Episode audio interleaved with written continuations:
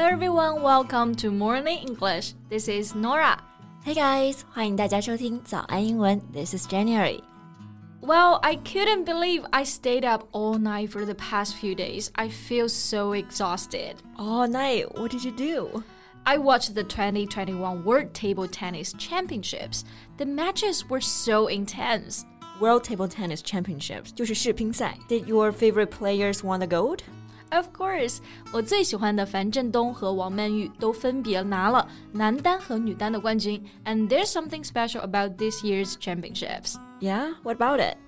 今年呢是第一次组成了中美混双组合，and this carries great significance as this year marks the 50th anniversary of the ping pong diplomacy. Ping pong diplomacy 就是乒乓外交。All right, that makes sense now. 那今年呢就是中美乒乓外交五十周年。So how did the China-U.S. pairs do?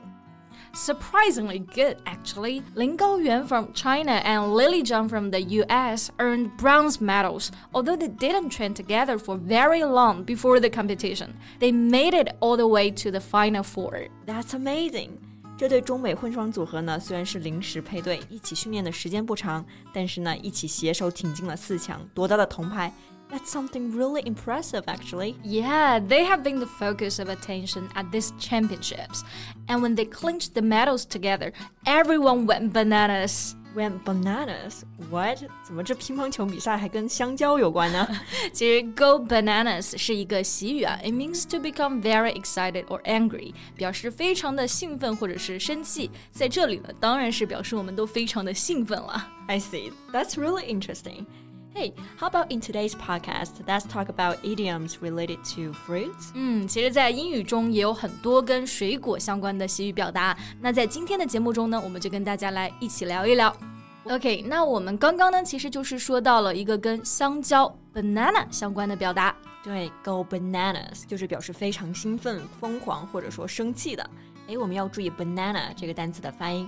这个单词呢非常容易错发成 banana，但实际上呢，它的第一个音节和第三个音节都是发呃的这个音，口腔是非常放松的。So the correct way to say it is banana, banana. Yeah, go bananas. 那这个表达的来源呢，有一种说法就是 go bananas 是类似于 go ape 这个表达。ape 就是大猩猩的意思。对，go ape 也有发疯、发狂的意思。两者放在一起呢，就很容易让人联想到猴子看到香蕉，高兴的好像要发狂的样子。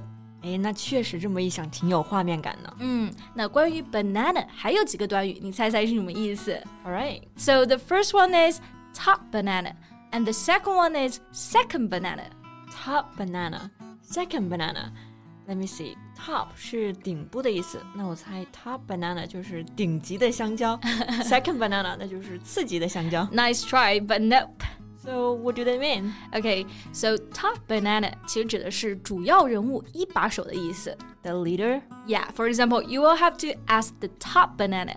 He's in charge. 这句话的意思就是说，你得问问一把手，他才是管事的。对，这个表达呢是源于美国的文艺界。以前马戏团里面的头牌小丑啊，总是戴着一个香蕉面具出场。慢慢的呢，人们就用 top banana 来指代他们，逐渐呢就变成了头领导这个含义了。I see. And now you know what the second banana means. Yeah，那既然 top banana 是主要人物、领导的意思。那我猜 second banana 就是次要人物，或者说候补下属。That's right. A second banana is subordinate or a supporting role. Yeah, for example, I don't mind playing second banana when I'm with such a legendary player. 对，那这句话的意思呢，就是说能够跟这样传奇的球员一起，我不介意做辅助。Yeah, that's right. 哎，诺拉，我突然发现，虽然你这几天都在熬夜，但是我感觉你的气色还是挺不错的。嗯哼，I mean your skin still looks so smooth and glowing.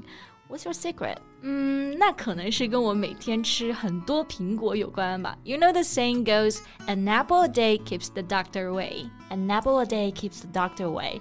哎，这个读起来还挺押韵的。一天一苹果，医生远离我。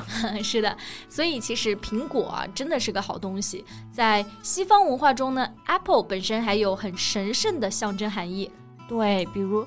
The apple of one's eye 不是说某人眼中的苹果，而是指人们眼中心爱的人或物。Yeah, a person or thing that is greatly loved. Right. So if you say someone is the apple of your eye, you mean that he or she is important to you and you cherish them very much and you are extremely fond of them.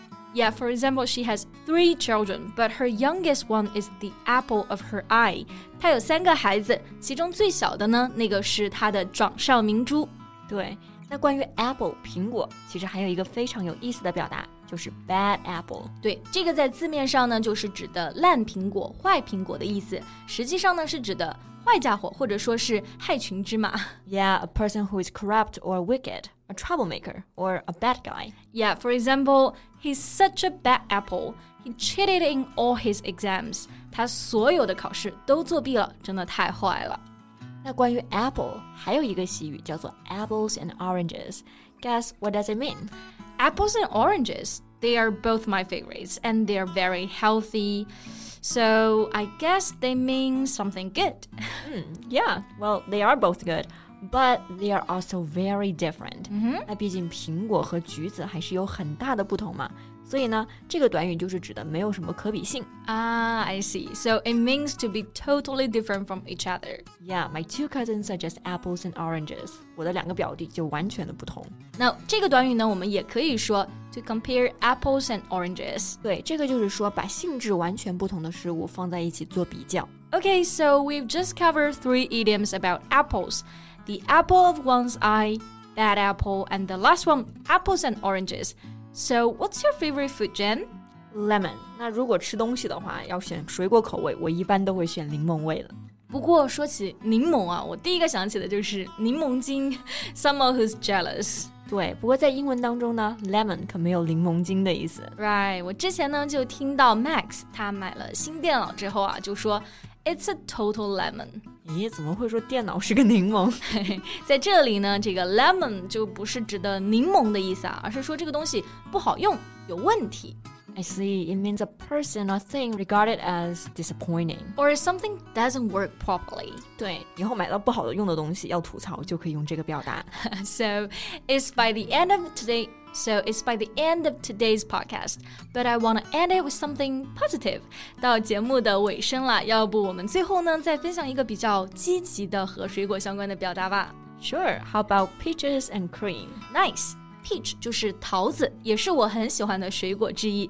而 cream 就是奶油的意思。Peaches and cream. It sounds something really delicious. 没错，桃子和奶油听起来就很美味，颜色也非常好看。所以呢，这个短语就可以形容皮肤啊白里透红。You have peaches and cream skin even after staying up all night, Norah. Uh, ah 啊、uh,，aren't you sweet? sweet？但是呢，其实除了用它形容肌肤啊，还可以表示形势大好，life is going well. So I hope everyone's life will be peaches and cream. cream。哇，这真的是太甜了。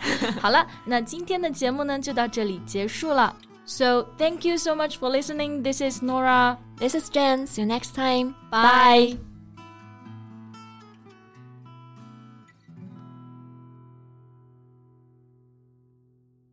This podcast is from Morning English. 学口语就来早安英文。